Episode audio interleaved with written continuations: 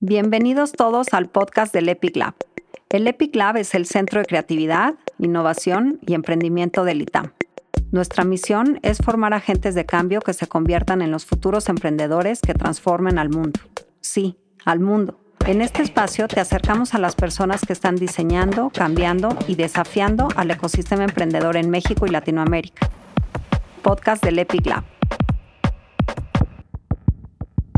Muchas gracias a todos por conectarse a la tercera plática de la serie Wake Up, organizada por el Epic Lab. En el Epic estamos convencidos de que el mundo necesita más emprendedores eh, enfocados a resolver los grandes problemas del mundo. Y a través de estas pláticas queremos poner un granito de arena al acercarlos a las personas que están diseñando, cambiando y desafiando al ecosistema emprendedor en México y Latinoamérica. Buscamos despertar tu interés, tu inquietud y tu apetito por convertirte en un verdadero agente de cambio. Hoy vamos a tocar un gran tema, el futuro del e-commerce y retail y qué mejor que contar con los tres panelistas que tenemos hoy. Empiezo presentando a Débora Dana. Débora es fundadora y CEO de Canasta Rosa, el marketplace de productos únicos, locales y hechos a mano en México. Canasta Rosa hoy tiene una red de más de 18 mil emprendedores y Débora también fue socia directora del fondo de capital privado Soldiers Fields Angels y anteriormente Débora cofundó y dirigió kiwilimon.com, hoy la página de recetas número uno de Latinoamérica América.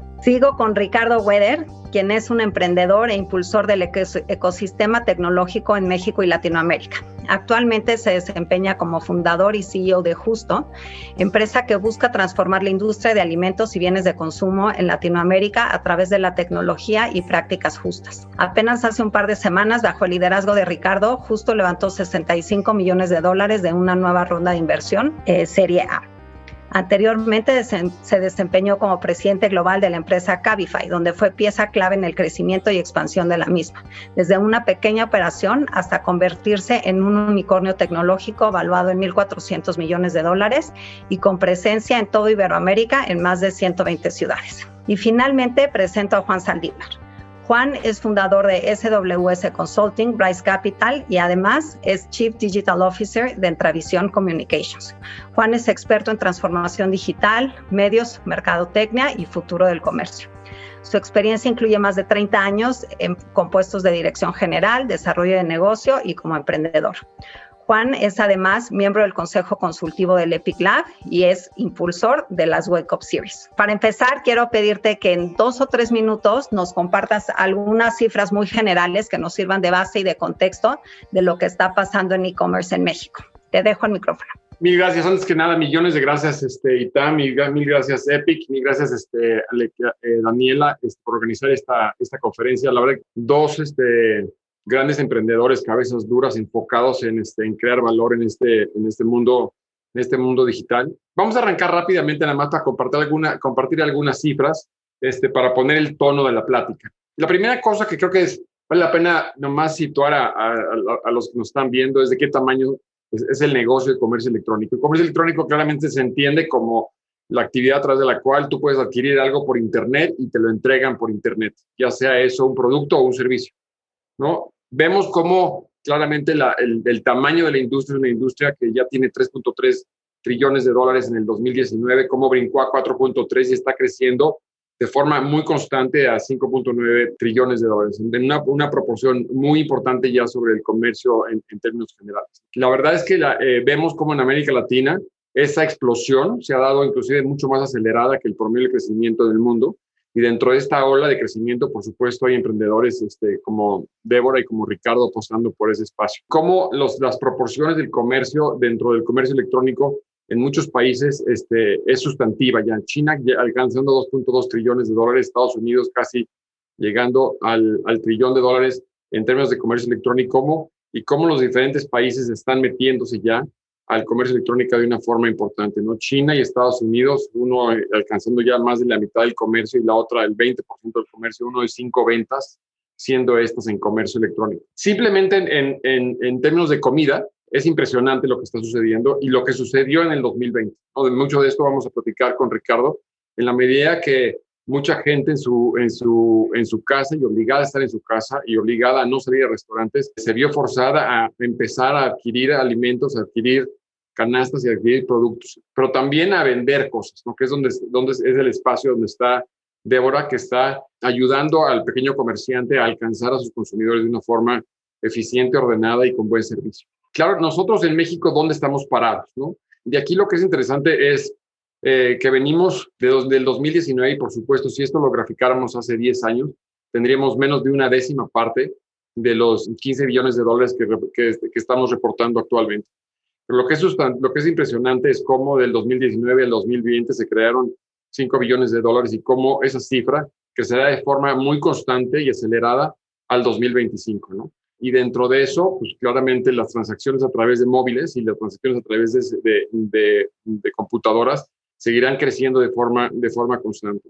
Vemos cómo el porcentaje de ventas también seguirá creciendo. Ojalá ese porcentaje crezca aún más, porque yo soy un convencido de que el comercio electrónico eleva la calidad de, de, productos y servicios que llegan al consumidor final. Y para terminar, en cierta forma, abrir la conversación con, con, con Deber y con Ricardo. Y hay muy, dependiendo a quién le preguntas, es la respuesta, ¿no? Pero básicamente con las, con las fuentes disponibles en, en el mercado, te hablamos de que ya cuatro de diez internautas están este, comprando por Internet, ¿no?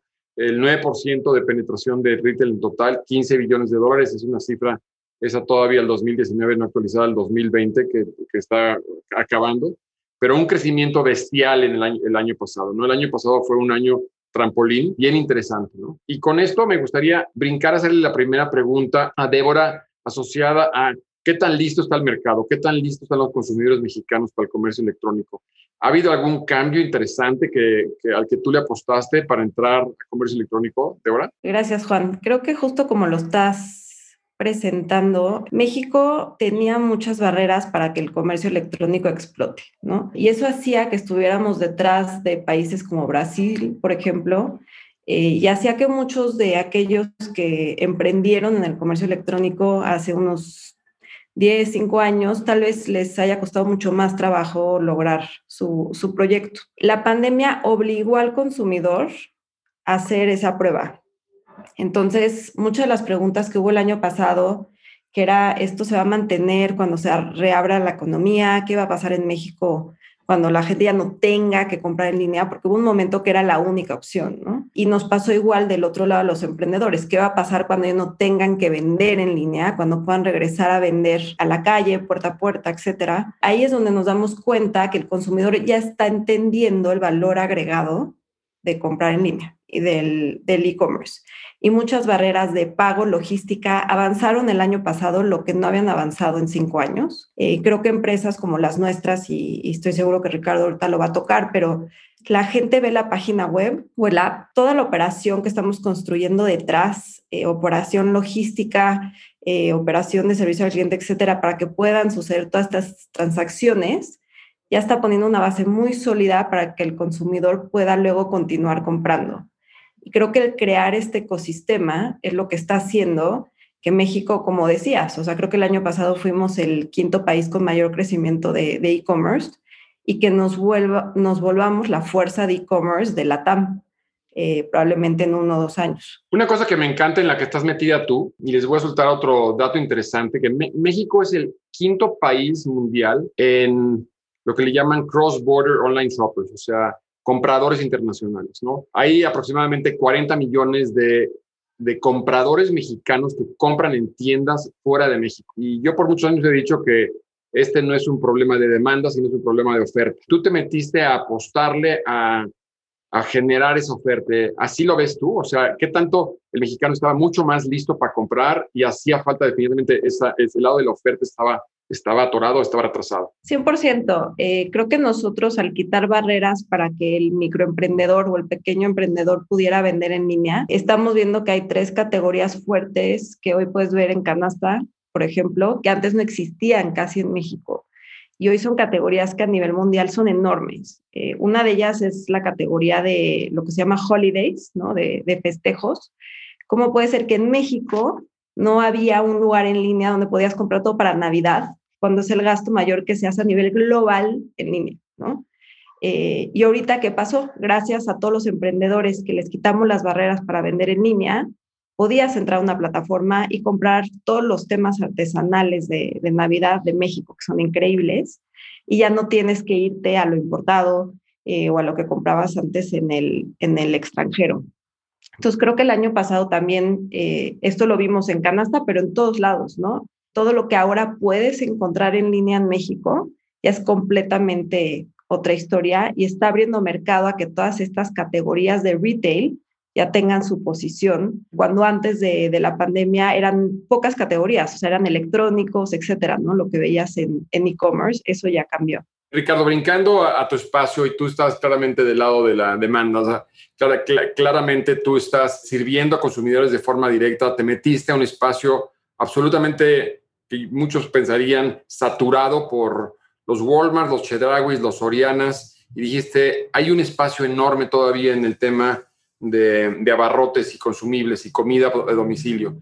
¿Dónde viste al mercado este, cuando apostaste por, por meterte a autoservicios? O sea, ¿dónde estaba esa gran oportunidad que para muchos dijeron, este cuate llegó tarde? O sea, pero ¿dónde viste al mercado en el 2018 cuando te aventaste la alberca del, del, comercio electrónico. Claro, bueno, antes que nada, Daniela, muchas gracias por la invitación y un placer compartir el foro con, con Débora y contigo, Juan. Mira, te cuento, sin duda alguna, eh, la industria donde estamos nosotros, ¿no? Eh, de, del canal moderno, se podría decir, porque en nuestro caso nuestro autoservicio, es sumamente competitiva, ¿no? Yo creo que México, debido también al volumen que tiene Walmex, ¿no? Con una capitalización de mercado de más de 50 billones de dólares solo en México, eh, te habla de lo competido que es y sin duda es el país más avanzado en, Latinoamérica, ¿no? Pero nosotros creemos que es una industria con grandes volúmenes, márgenes muy bajos y a pesar de que la tecnología los ha ayudado a hacer los procesos más eficientes, a conocer mejor al usuario, pues realmente el modelo operativo no ha cambiado durante décadas y sigue habiendo áreas de oportunidad, sobre todo en el tema de frescos. Es una industria sumamente concentrada ¿no? Tanto en, las opciones donde tienen los consumidores para comprar, como los grandes productores o CPGs de, los puntos de consumo. Entonces, eh, vimos la oportunidad de poder avanzar y atacar de frente a estas grandes empresas dando una propuesta de valor diferenciada, sobre todo en servicio y en calidad de los frescos, ¿no? Al final de cuentas, un producto que tiene ya un valor de marca grande, ¿no? Como Coca-Cola, Nestlé, Unilever, etc., pues no hay, no hay forma de, darle un diferenciador grande, ¿no? Una Coca-Cola, a menos de que te la entregue rota o sucia, pues es una Coca-Cola, ¿no?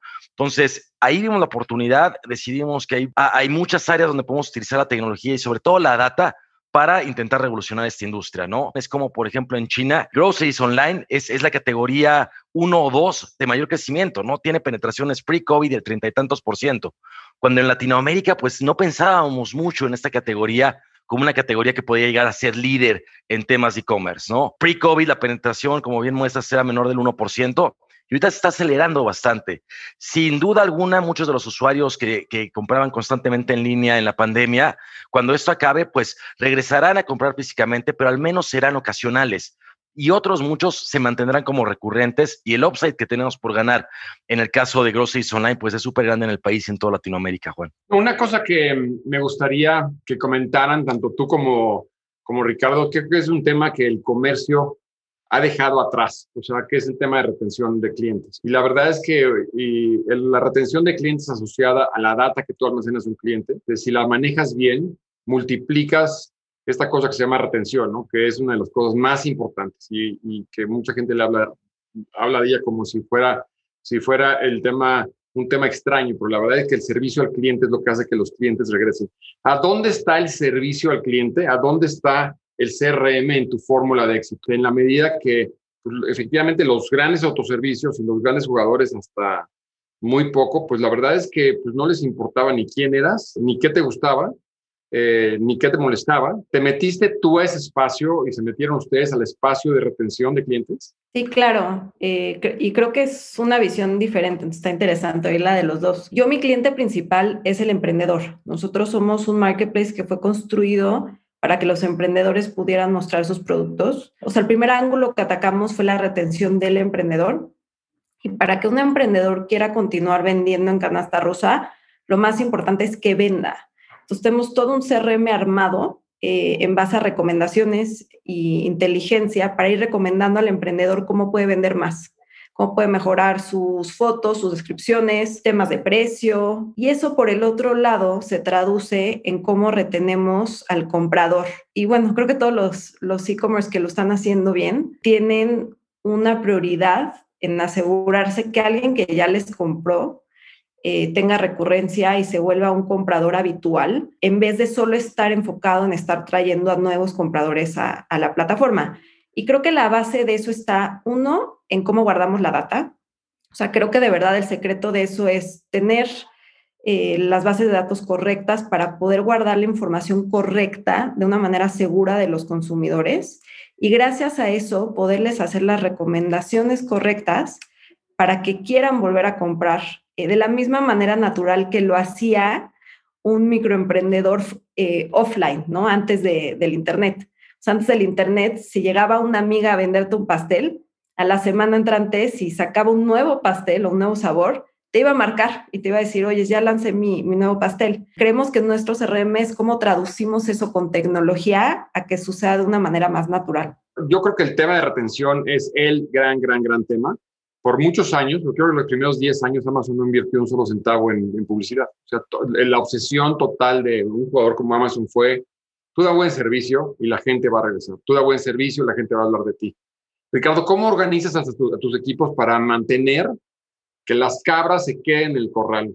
Que lo que tú llamas clientes activos, que es la que digamos de alguna forma la cantidad de clientes que te compran una vez a la semana o cada dos semanas, como tú lo definas, este, se queden dentro, dentro del corral de clientes con una sonrisa.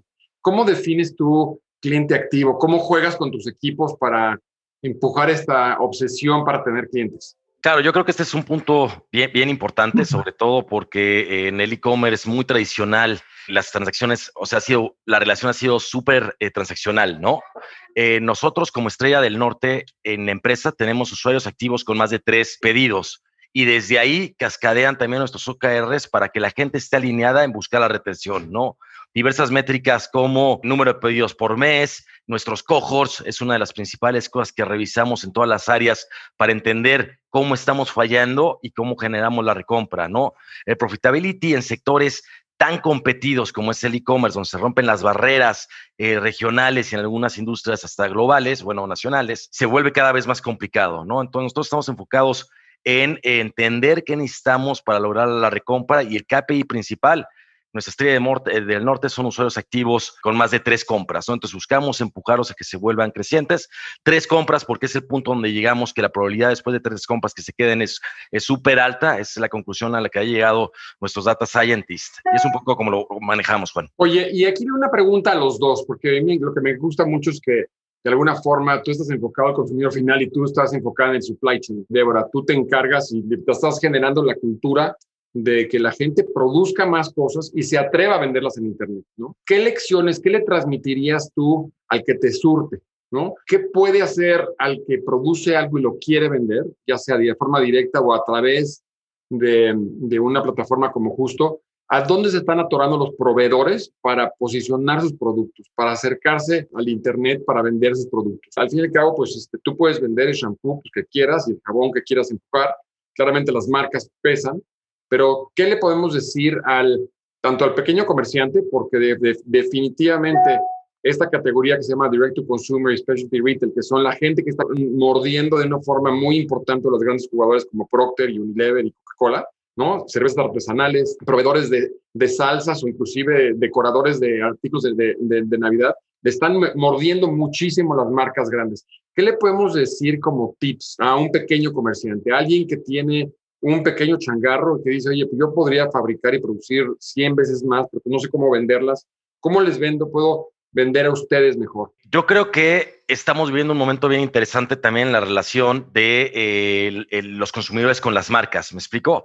Eh, sobre todo en México, eh, si lo comparas con otros países, la conexión o, el poder o la influencia que tienen con las marcas es súper alta. Del hecho, la penetración, por ejemplo, en supermercados de marcas propias es mucho más baja que en otros países. Me explico, en todos los CPGs tiene una penetración eh, pues considerable, pero a partir de unos cinco años para acá, las personas son mucho más abiertas a probar otro tipo de productos. Me explico, están buscando cosas más personalizadas, transacciones eh, bueno, o relaciones más transparentes, por decirlo así, están dando mucho más valor a lo artesanal. Eh, por ejemplo, te puedo decir que justo algunas de las cosas que más se venden son quesos o yogures artesanales. Ese tipo de factores eh, empezamos a ver cómo ganan relevancia.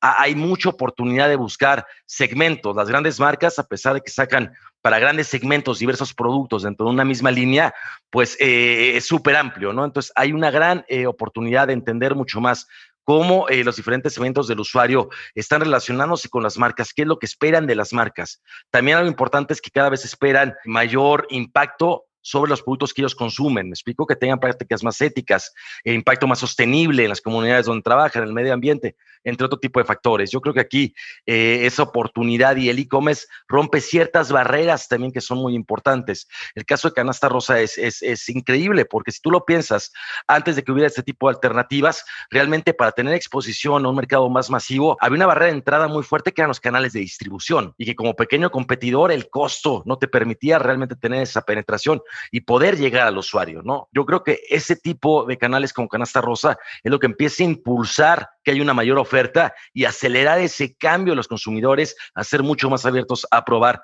nuevos eh, productos. Y yo creo que esto va, apenas está empezando, que cada vez vamos a ver más personas que buscan segmentos más específicos, productos más de nicho. Obviamente es importante mantener que a veces la gente considera que los productos eh, artesanales o similares, pues son mucho más caros, cuando la verdad es que ya hay algunos que tienen precios muy competitivos, ¿no? Obviamente hay de todo, pero pues eso es lo que yo pienso, Juan. Débora, eh, ¿tú cómo, cómo estás, eh, estás enfocada en entrenar al proveedor, a que, que tus clientes sean, claramente si un cliente se conquista tu plataforma, pues puede crecer a marketplaces, puede crecer inclusive, eh, por supuesto, a venderle, a, venderle a Ricardo. ¿Dónde, dónde, dónde ves tú esta parte de, formación de, esta cadena de microcomerciantes? Lo hemos ido viviendo con los mismos emprendedores. Eh, creo que Canastas ha ido desarrollando en base a las necesidades que hemos visto que tienen estos emprendedores.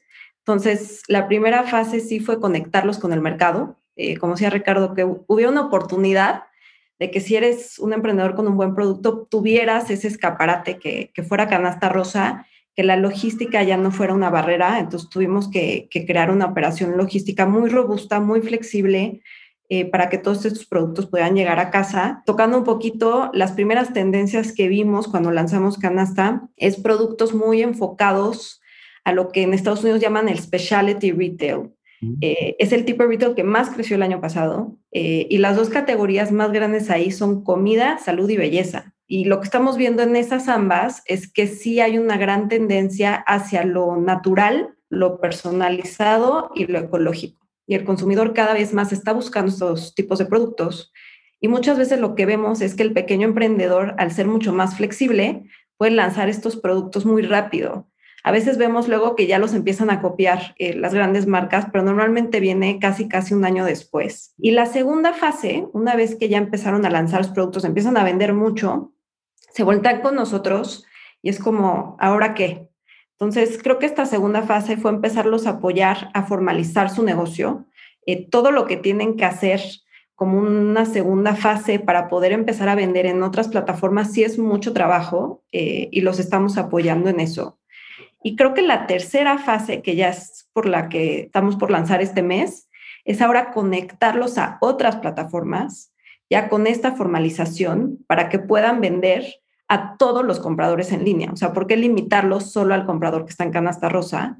Cuando ya trabajamos con ellos este crecimiento, ya están listos, digamos, se pueden graduar y los podemos conectar correctamente a, a la plataforma correcta. Déjame brincar a un tema que, que, está muy caliente actualmente y es la amenaza, es el Goliat de, para muchos y es la habilidad de los comercios, de los jugadores en, en medios digitales de agregar data de procesar información, segmentar de forma útil, o sea, de, utilizar la información para toma de decisiones de forma útil. A mí me, gustaría, comenzando contigo, Débora, es cómo está organizado tus equipos para analizar lo que está pasando en tu empresa. Eh, ¿Cómo te organizas eh, para tomar decisiones basadas en data? De lado a lado, este, si nos puedes decir un poquito cómo ves la parte financiera, cómo ves la parte del consumidor, cómo ves la parte de operaciones, cómo te estás desafiando y dónde está tu coco alrededor de ese tema, porque es un tema, por supuesto, eterno. Creo que un problema, un reto más bien que, tienen los negocios digitales es que hay un sinfín de data. ¿Y cómo seleccionas qué data eh, vas a minar o vas a analizar? Y cómo la vas a presentar al resto de tu equipo, justo como dices tú, para tomar las decisiones correctas. Creo que es algo que he oído con todos los emprendedores que, tienen negocios digitales. Eh, siempre hay aquellos que dicen cuánto gastamos en, en, guardar data de más. Siempre hay los que dicen me hubiera encantado tener más información de, de esto desde un inicio. Y creo que mucho el secreto está ahí, o sea, en qué data decides guardar, de qué manera. Y una vez que ya la guardas, de qué manera, todo lo que haces, nosotros tenemos un, un equipo de Business Intelligence, pero cómo ese equipo agarra toda esa data cruda y la convierte en diferentes tablas, diferentes dashboards que nos da todas las herramientas a nosotros como equipo para entender qué está sucediendo desde el consumidor hasta el emprendedor, internamente en la empresa, con toda la tecnología. ¿Y qué, qué has hecho bien y qué te hace falta? Pues mira, creo que lo que hemos hecho bien es ser abiertos y compartir esta data y estos dashboards con toda la empresa. O sea, a mí no me importa si tú trabajas en servicio al cliente o en finanzas, yo quiero que sepas cuáles son todos los KPIs de la empresa, cómo vamos, cómo va el sitio, etcétera, ¿no? Eh, creo que esa transparencia ayuda a que todo el equipo entienda cómo va la empresa, la misión, por ende entienda el impacto de lo que está haciendo. O sea, al final yo digo que estos datos es como las notificaciones que una persona tiene en una red social. Y si la gente que trabaja en tu empresa hace algo y ve cómo el dato cambia, lo va a querer hacer más seguido. ¿Qué hemos hecho mal? Creo que la arquitectura de tu base de datos cuando estás empezando un negocio digital es clave. Y normalmente las personas cuando están empezando a emprender eh, no tienen al data scientist o al arquitecto de base de datos como parte de su founding team, ¿no? Entonces muchas veces parte de esa reestructura pasa un poco después, cuando ya te traes a gente más senior, y es un poco más dolorosa. O sea, a mí me encantaría viendo hacia atrás, haber hecho esas consultas, esa estructura desde un inicio, eh, en vez de haberlo tenido que hacer con el, tren ya corriendo. Oye, Ricardo, tú, brincando a ti, perdón la interrupción, ¿tú cómo estás viviendo, sufriendo, actuando eh, el tema de data? Y me gustaría ligar esta pregunta con automatización, machine learning, AI. ¿A dónde están tus, tus planes? Acabas de hacer una ronda muy interesante. Estás en el momento donde tienes que decidir qué hacer con tus canicas. Como buen emprendedor, uno nunca sabe si la última ronda es la última. ¿Dónde juega data, automatización, AI en, esta, en, en, en, este 2021 y este, con los desafíos que tienes enfrente?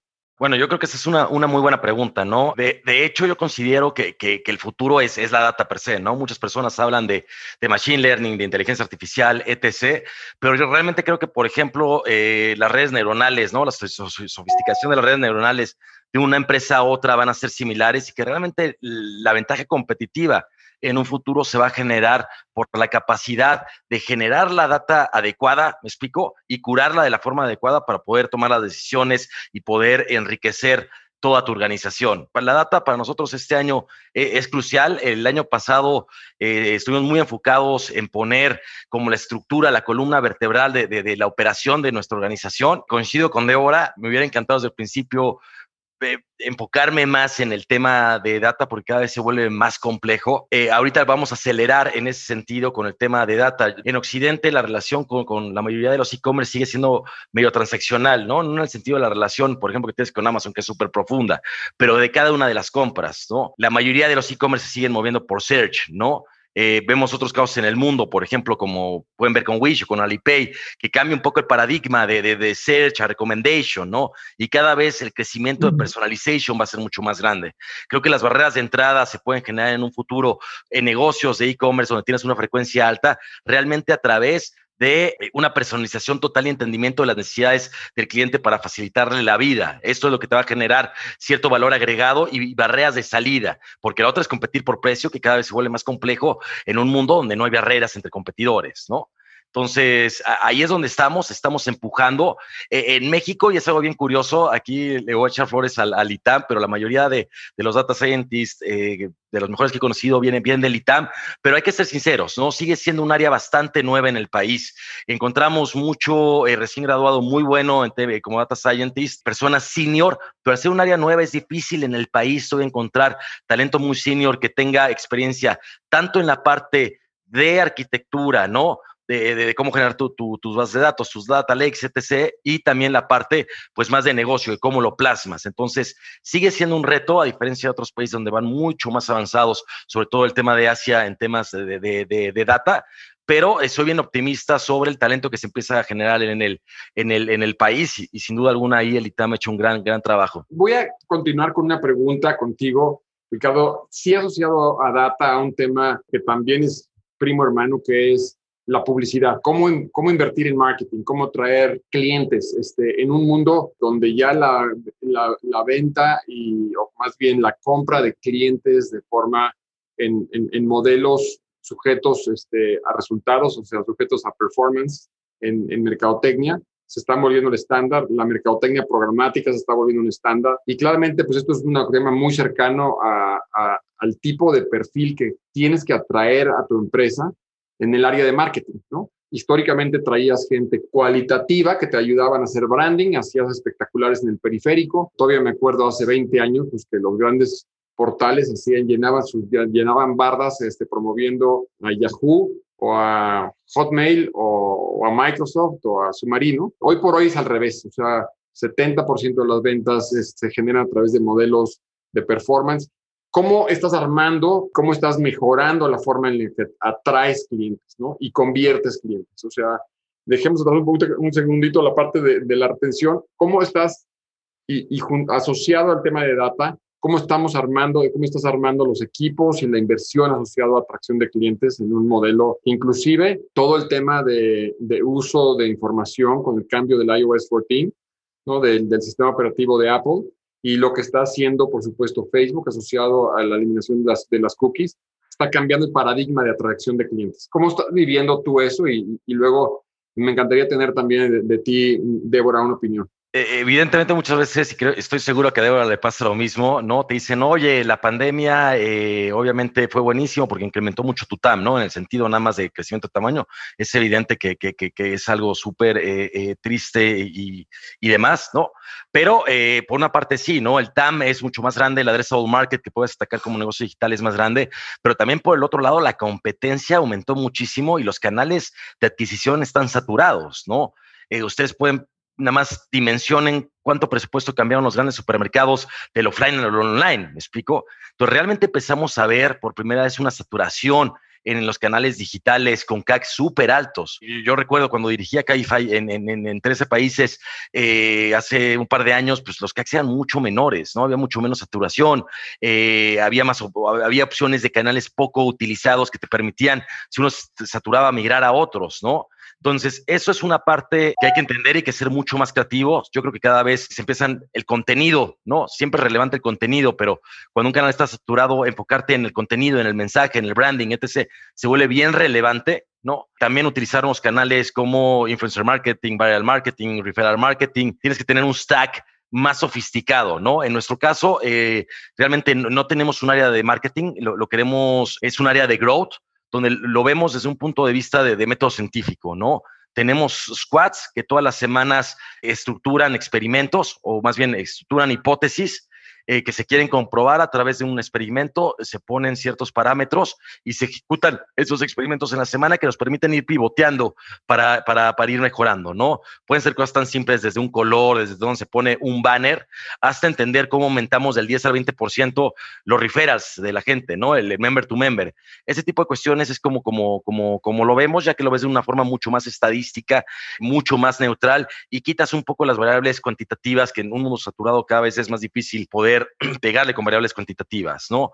Pero yo, si algo he aprendido durante mi carrera, porque yo no era un creyente de, la marca, del branding, etc., eh, cero, yo era performance totalmente, ¿no? Generar una marca transparente que realmente pueda comunicar de una forma adecuada los valores que tienes como marca sigue siendo bien importante, ¿no? Y poder modelar el comportamiento y el entendimiento del usuario a través de métodos eh, estadísticos te permite tener una buena sinergia para poder afrontar diversos canales, ¿no? Y poder sobre todo mejorar tu conversión.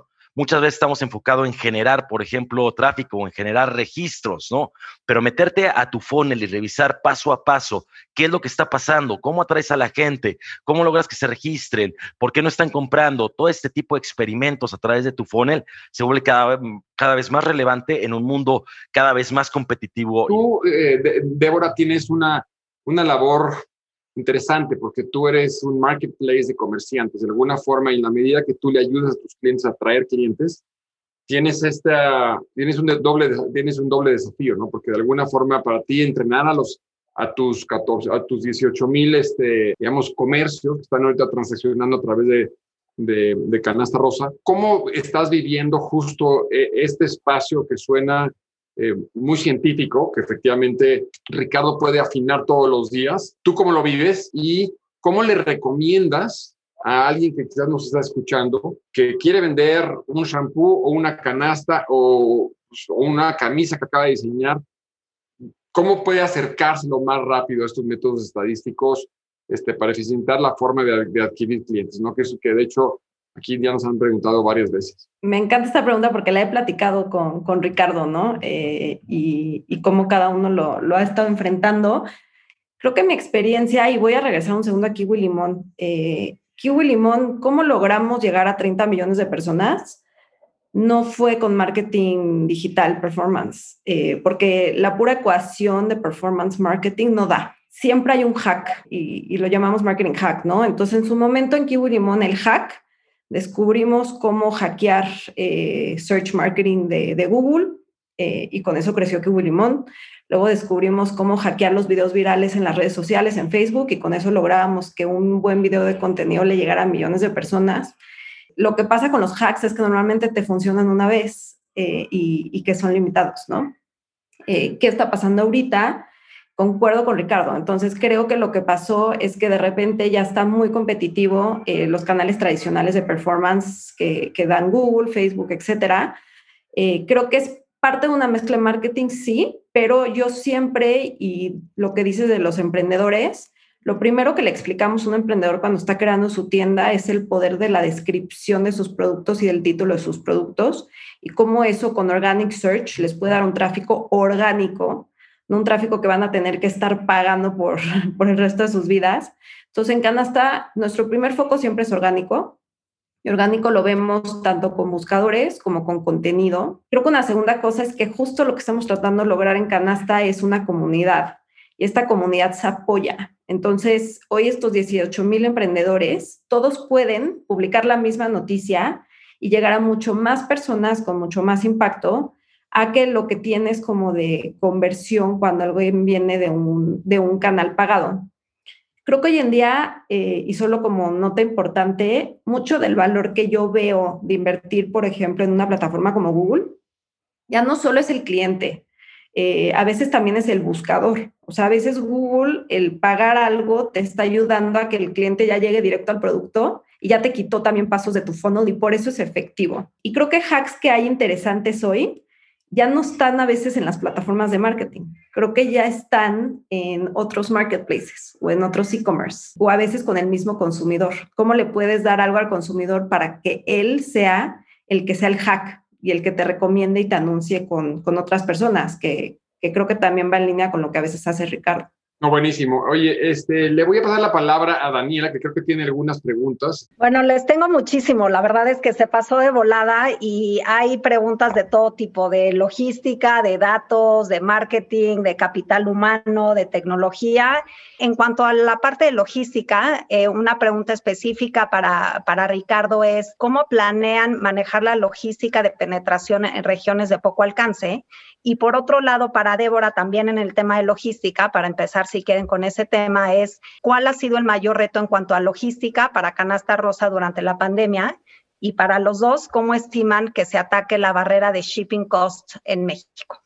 Claro, Daniela. Eh, mira, e, ese es un punto bien interesante porque si ustedes ven parte del éxito que, inicial que tuvo Alibaba en China es debido a que llegaban y generaban eh, cadenas logísticas que inclusive llegaban a regiones donde el correo postal chino no llegaba. Y eso hizo eh, que realmente que esa penetración, esa lealtad, esa frecuencia de compra con los usuarios en zonas más alejadas súper alta, ¿no? Y fue un factor de crecimiento increíble. En el caso de Justo, nosotros somos un negocio city-based, ¿no? Al menos por el momento no somos un marketplace y por el hecho de, utilizar este, eh, perecederos, eh, tenemos zonas de coberturas por el momento en la ciudad. ¿No? Eventualmente hay, diversas cosas que podemos para evolucionar nuestros canales donde podemos tener productos que sí pueden ser enviados a través de paquetería y no son perecederos para poder llegar a otro tipo de regiones, ¿no? Existen muchas cosas bien interesantes de cómo está evolucionando el e-commerce, sobre todo en Asia, a través de, de, otro tipo de modelos, ¿no? Una evolución bien interesante de es, eh, eh, el e-commerce tradicional, ¿no? Tiene un costo de infraestructura grande, ¿no? Por warehousing, por distribución, eh, otro tipo de costos que se vuelve muy accesible, pero llega hasta un límite en, en, la pirámide poblacional a la que puede llegar por este tipo de, de, costos. Entonces es cómo evoluciona con otro tipo de modelos, con menos costos de infraestructura eh, para poder penetrar segmentos de mercado más bajos, ¿no? Y en China hay muy buenos casos de lo que está pasando. Algo que a mí me encanta, por ejemplo, es lo que ha logrado Pinduoduo, ¿no? Eh, vende en, menos de 10 años, ¿no? Creo que son como 8, 7 años, vende 250 billones de dólares, ¿no? Tiene modelos de group buying, community buying, otro tipo de cuestiones que, que están revolucionando y yo creo que eso es lo que vamos a ver en zonas eh, más alejadas de las grandes urbes, ¿no? Ahorita por el momento justo está enfocado en urbes, en, ciudades medianas, medianas, y grandes, es lo que tenemos, pero en un futuro, eh, pues nunca sabes a dónde podemos llegar, pero con otro tipo de modelos. Es importante que para ser competitivos y ser masivos, tienes que cambiar el modelo porque tu estructura de costos no te permite con el e-commerce que vemos nosotros como tradicional. Muy bien, muchas gracias, Débora. Logística. El reto más grande ahorita definitivamente fueron los emprendedores. Cuando alguien compra de canasta rosa, tienes la variabilidad no solo del tránsito, no del, mensajero, sino también del emprendedor que tiene que tener listo el producto correctamente, bien empaquetado para, para que llegue bien. Entonces, ¿cómo pudimos subir ahí el, estándar de, todos los requerimientos para que todos los productos llegaran correctamente? Eh, creo que fue el reto más grande y hoy en día estamos muy contentos, tenemos un empieza altísimo y, la gente muy satisfecha con las entregas. Eh, nuestro sistema logístico es súper complejo, eh, incluye todo tipo de logística se les puede ocurrir, desde un chofer en un auto con, con, empresas de logística hasta negociaciones con paqueterías, pero lo que sí quisimos fue romper barrera de qué se puede enviar en línea. Y hoy, pues, con canasta puedes recibir un pastel de fondant, ¿no? Que, que antes nunca. Eh, pero creo que mucho de eso es educación, siempre. Eh, y nuestra manera de educar siempre han sido videos cortos de 30 segundos eh, y mensajeo directo. Entonces, creo que ese ha sido como que el, el secreto y lo que nos ayudó a que esa barrera se, se quitara. Y del tema de estar presente en todo México, eh, nosotros sí lo hemos hecho de la mano de, grandes paqueterías como DHL y, FedEx, pero también hemos tenido que quitar otras barreras como por ejemplo una impresora para que puedan imprimir las guías correctamente y mandar bien los productos. Eh, hoy algunos de nuestros mejores emprendedores están en pueblos remotos en todo el país y logran venderle a las ciudades gracias a, esa logística. Increíble. Bueno, pues muchas gracias. Otro tema que, que tuvo muchísimas preguntas es el tema de datos y tecnología. ¿Cómo utilizan esta tecnología? ¿Cómo arman estos equipos? Juan, Juan se lo preguntó directamente a Débora. ¿Cuántas personas tienen de data scientist? Eh, ¿Cómo están organizados, etcétera? Bueno, para nosotros es un área eh, que estamos primero, eh, hay que entender cómo rompen los datos, ¿no? Hay una parte que, que es más analytics, ¿no? Que es poder, pues, entender la data que, tienes para, para, la toma de decisiones o tener visibilidad sobre las operaciones y demás. Y hay una parte mucho más predictiva, ¿no? Que puede ser más como data science, que te permite utilizar diversos modelos para poder predecir lo que va a suceder o poder eh, hacer eh, recomendaciones más sofisticadas, etc. ¿no? Entonces, la parte de analytics ya nosotros la veníamos atacando eh, hace, hace tiempo, ¿no? Es algo más reactivo que proactivo per se y es sobre todo para la, mejora de toma de decisiones. Yo creo que no, no solo es contar con la, con, con, la data, lo que es bien importante en las empresas es cómo se, debes generar una cultura que realmente sea data driven. ¿no? Y yo creo que eso, particularmente en el caso de México, sigue siendo un, reto también cultural esta parte, ¿no? Entonces, estamos intentando eh, nosotros realmente empujar a que las personas siempre consideren la data o tomen la decisión eh, preferentemente basada en, en, data. No todo lo podemos tomar ahorita en data porque todavía no tenemos todas las herramientas necesarias desarrolladas. Llevamos apenas 20 meses de, de, de, operación, pero eso es para la parte de, analítica, ¿no? Nosotros tenemos ahorita alrededor de como, creo que son como ocho personas involucradas en el data, en, en el área de data, pero es un área que vamos a crecer súper grande, ¿no? Yo espero que en este año puedan llegar a ser 40, 50 personas que estén trabajando con los equipos. Y, y, por ejemplo, en, en, nuestros squads de, de, growth, ¿no? Ahí tienes evidentemente un líder de squad, pero también tienes personas que vienen del área de marketing, aunque le decimos este growth, pero también diseñadores, gente de producto, pero también un data scientist, ¿no? Realmente queremos que las personas de data estén especializadas en ciertas áreas y estén dentro de esos equipos, ¿no? Ya sea el equipo de operaciones, el equipo de finanzas, de comercial, etc., es algo bastante importante para nosotros. Nosotros tenemos sin duda muchísimo trabajo todavía que, hacer. Lo tenemos bien presente. La verdad es que no lo hemos empujado tanto porque primero queremos tener un producto listo para escalar. Entonces, no, quiero comentar que hemos hecho algo que no hemos hecho, la, la verdad. Estamos empezando, pero sí, sin duda, una de las principales prioridades para nosotros este año es asegurar que somos una organización data driven y eh, que todo el mundo cuenta con la información necesaria para poder tomar las mejores decisiones, ¿no? Oye, y una pregunta intermedia eh, para Ricardo y que, y que también la tome Débora es, pues sí está muy bien eh, obviamente que sea data driven y es pues lo que te da muchísima información, pero también hay esta otra parte de cómo escuchar al cliente activamente, ¿no? O sea, cómo escuchar los insights de los clientes. Eso, cómo lo, lo incorporan, digamos, en estos mecanismos. Mira, también un punto de, de, que por qué es tan complicado empezar con la parte, eh, sobre todo más de data science eh, inicialmente, es porque tu data pues todavía no es relevante porque es muy pequeña. ¿Me explicó? Entonces, de hecho, nosotros lo que, lo que hicimos al principio era literal hablar con todos nuestros usuarios para entender. Teníamos un, un, MVP para las personas que nos hayan probado, que se les agradece mucho hace un año un poquito más, pues era bastante pobre nuestro, nuestro MVP, pero hablamos con el usuario eh, constantemente y teníamos diversos canales, ¿no? No solo a través de redes sociales y demás, sino que automáticamente se mandaba un correo tras la primera compra donde le hacíamos muchas preguntas, canalizamos a través de un canal en Slack que cualquier persona dentro de la organización que tuviera un comentario del cliente, lo poníamos ahí, le dábamos seguimiento para entender, ¿no? Nosotros hemos encontrado que, en esta industria de adquisición es bien complicada.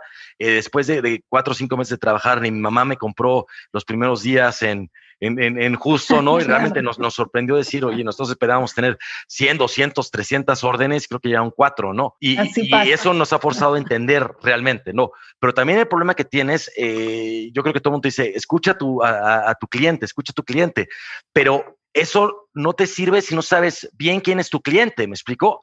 Porque entonces empiezas a preguntarle tal vez a tomar retro de personas que no son la audiencia que tú tienes y te empiezas a sesgar lo que empiezas a hacer. Y no es fácil definir quién es tu cliente. Ponerlo en papel y decir, mira, mi cliente es una mujer de tantos años, una familia, lo que es súper fácil, ¿no? Pero realmente definir y entender por qué y validar quién es tu audiencia, quién es tu cliente, es bien complicado, ¿no? Entonces, primero tienes que tener eso medio claro para después preguntarle a ellos y no preguntarle a los que no son tus, tus clientes, porque entonces puedes empezar a pivotear para algo que realmente no es para tu core. Y eso se dice fácil, pero es súper complejo, ¿no? Una parte importante ahí es que yo no creo que seas data centric, o sea, yo creo que eres client centric, o sea, es, no sé, si estás centrado en el cliente y generas un proceso para enfocarte en darle buen servicio al cliente, creo que este, eso es lo que debería de tratar de volverse. Claramente la data es es un insumo, pero la verdad, yo, de, de, alguna forma estamos hablando un poco de lo mismo. Creo que el proceso y la pasión por dar buen servicio está en el centro y la, la edad es el servicio. Sí, sí, muchas veces el orgullo, y se ve muy frecuentemente que existe muchísimo orgullo en cuánta data tiene uno.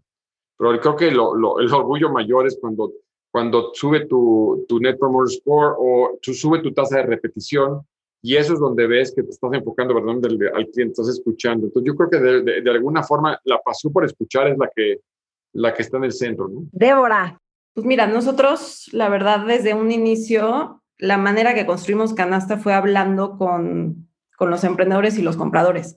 Cualquier cosa que ven ustedes en la plataforma que, que la hicimos desde cero es tiene una razón de ser. Somos un product eh, oriented company. Los mismos sellers tienen, tengo un canal de Slack con, con emprendedores, tengo un canal de WhatsApp con emprendedores. Eh, muchos emprendedores saben que yo tengo una hora, una vez a la semana que les dedico a ellos, entonces pueden agendar juntas conmigo en esa hora. Y del mismo lado del comprador. Entonces creo que justo la, la, data sí puede tener mucha fortaleza, pero si no le preguntas a, a tus clientes, eh, ya sea que yo tengo, que tengo ambos, pero quienes sean, eh, nunca vas a entender bien lo que está detrás de. Eh, y creo que mucho ya se, se ha transformado hacia allá y sería mi recomendación. Pues muy bien, tenemos dos minutitos para cerrar, de verdad, muchísimas gracias. Y a mí sí me gustaría cerrar con algunas recomendaciones que ustedes le, le dirían a los jóvenes emprendedores que quieren empezar a emprender un marketplace o una plataforma digital, pensando que nuestra audiencia también, en nuestra audiencia hay pues estudiantes que están empezando eh, su carrera profesional y están tomando al emprendimiento como un, como un camino de desarrollo profesional. ¿Qué les diría? La primera, yo les diría que si tienen una idea innovadora, eh, o si hay un problema que les apasiona, emprendan. Creo que es un súper momento para emprender. Eh, usen la tecnología a su favor. Eh, hoy en día hay muchas oportunidades allá afuera porque cambió la manera de, consumir muchos productos y, servicios. Eh, y los invito a, me pueden seguir a mí en, en Débora Darna Oficial o, en mi LinkedIn. Me encanta estar posteando y, y, compartiendo información para emprender y feliz de estar aquí. Muchas gracias. No, a ti, Débora. Muchísimas gracias, Ricardo. Bueno, lo primero y lo más importante es que por favor compren en justo, no sean gachos. y, lo segundo es, eh, mira, yo coincido con Débora, ¿no? Creo que, que, nunca ha sido más fácil, porque nunca es fácil eh, emprender, pero en el sentido de que tienes un producto de más, te puedes meter a canasta rosa y en un día estás vendiendo, ¿me explicó? El acceso al capital, nunca habíamos tenido eh, el acceso al capital de, fondos nacionales, pero también internacionales para el early stage en el país, ¿no?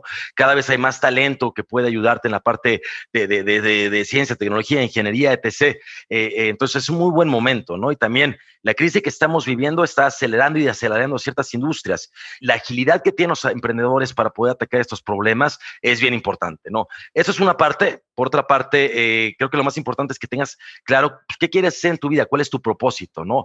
Y entender que, que, son, es un maratón, no es una carrera de, de, 100 metros, ¿no? De hecho, no quiero desanimar a nadie, pero estadísticamente la mejor edad para emprender son 45 años, ¿no? Entonces hay muchas oportunidades y es un balance. Si no tienes todavía tanta experiencia y quieres emprender, busca buen círculo de mentores, de personas que ya hayan vivido algunas cosas, que tengan cierta experiencia, cierto conocimiento, que te puedan fortalecer en las áreas que tú eres más débil, ¿no? Ser, ser humilde y objetivo contigo mismo de, de en qué eres bueno y qué eres malo. Todos somos malos en muchas cosas, ¿no?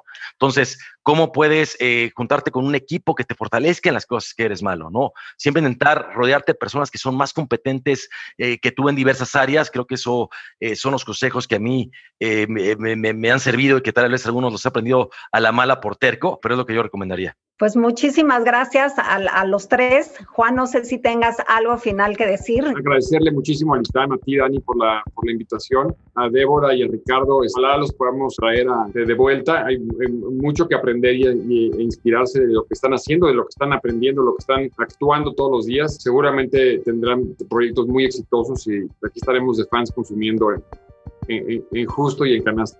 Nos vemos. Buen día a todos. Gracias. Muchas gracias por escuchar el podcast del Epic Lab. No dejes de escuchar el siguiente episodio y entérate de nuestras iniciativas y programas de emprendimiento en nuestra página www.epiclab.itam.mx y encuéntranos en nuestras redes Twitter, Instagram, Facebook y LinkedIn como Epic Lab Itam. Hasta la próxima.